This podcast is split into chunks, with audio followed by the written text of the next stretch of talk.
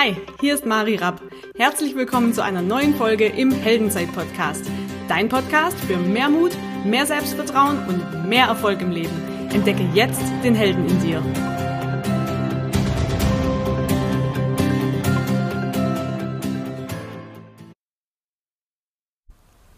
Hallo, schön, dass du wieder mit dabei bist. Ganz, ganz liebe Grüße hier aus Kopangan, aus Thailand. Und hier wird es jetzt einige Solo-Folgen geben, die nächste Zeit. Und ich lese gerade ein ganz, ganz interessantes Buch. Und zwar heißt das Buch Die Macht der Gewohnheiten.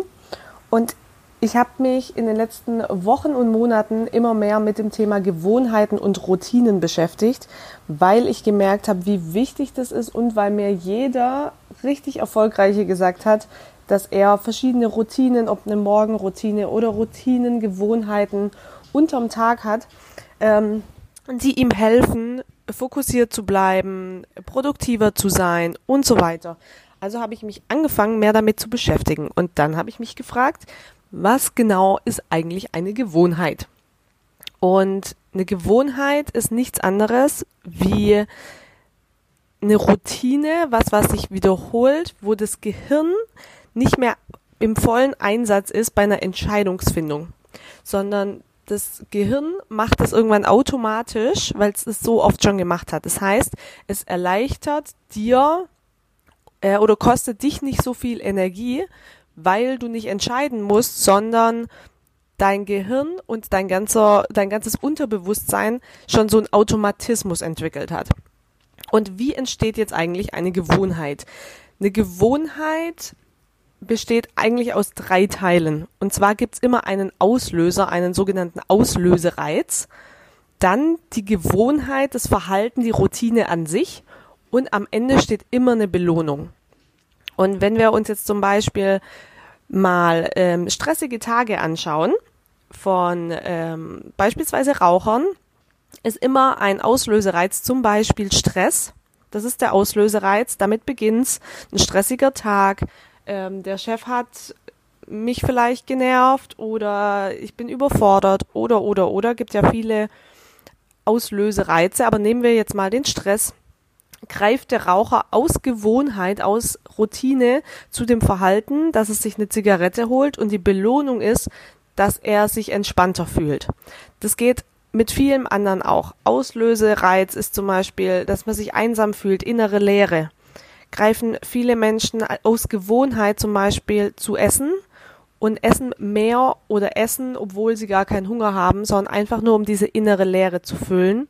Die Belohnung ist zum Beispiel Ausgeglichenheit.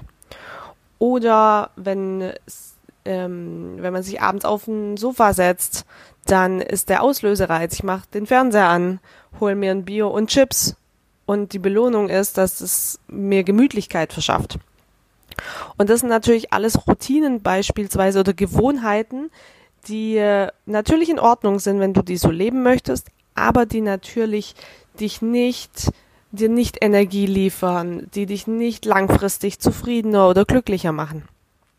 Wichtig zu verstehen bei Gewohnheiten ist immer, dass der Auslösereiz, also zum Beispiel der Stress, die innere Leere, der Fernseher, der bleibt zum Beispiel immer fix, außer natürlich, ich verkaufe den Fernseher, ja, oder ich arbeite an meiner inneren Lehre.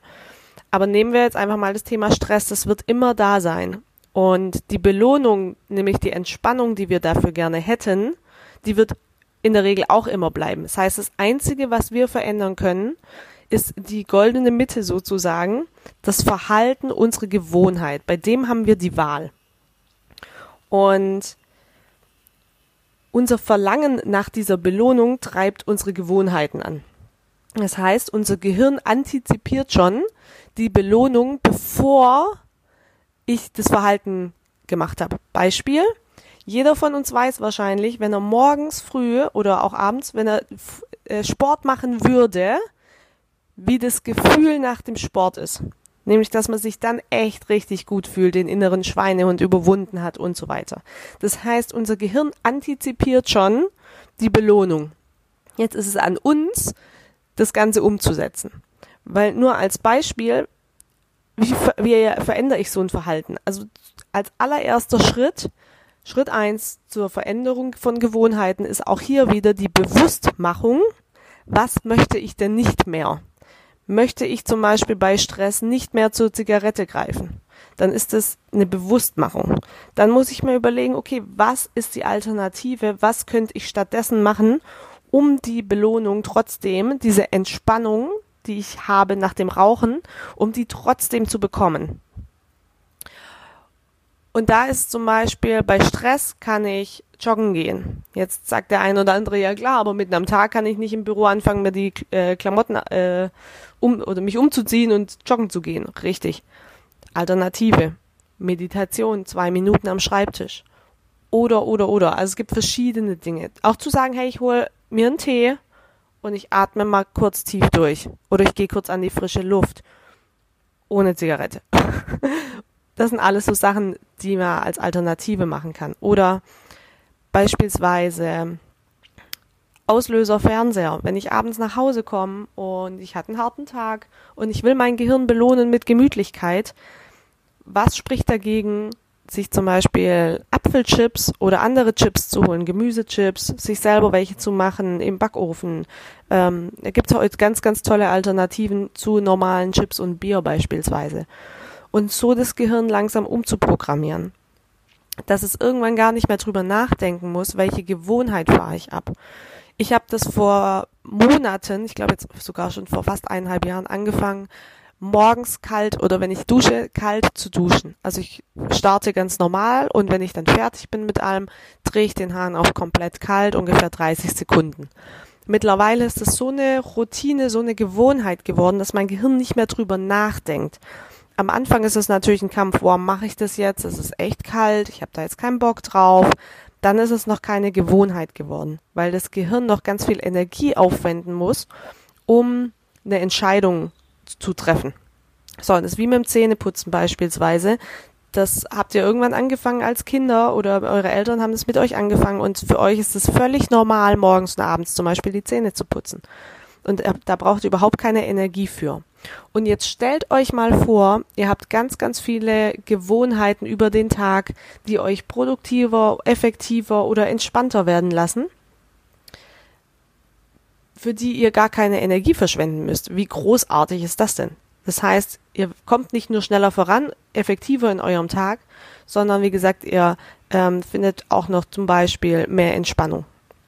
Und das wollte ich euch einfach mal mitgeben, was mich jetzt so als Basics mal aus diesem Buch unter anderem ähm, ja, was mich da inspiriert hat sozusagen und vielleicht werde ich noch mal eine machen zum Thema Schlüsselgewohnheiten, was das überhaupt ist und was es damit auf sich hat.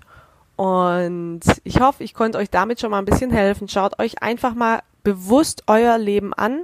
Welche Gewohnheiten habt ihr denn schon etabliert? Was macht ihr ohne drüber nachzudenken in eurem Alltag? Wie startet euer Tag? Wie endet euer Tag? Und was macht ihr dazwischen so? Äh, als Beispiel holt ihr euch nach dem Mittagessen immer noch was Süßes ähm, oder ein Espresso oder oder es ist alles okay. Also es geht nicht drum, die Dinge jetzt hier zu bewerten, sondern nur sich bewusst zu machen, mache ich das eigentlich freiwillig oder ist es einfach so eine Gewohnheit geworden, dass es für mich dazugehört und will ich diese Gewohnheit so haben? Und ich wünsche euch einfach, dass ihr bewusst damit durchs Leben geht, um zu gucken, was passt zu mir, was nicht, was will ich haben und was nicht. Und wünsche euch noch einen fantastischen Tag. Ganz, ganz liebe Grüße hier von Kopangan und ich schicke euch die Sonne nach Deutschland. Liebe Grüße.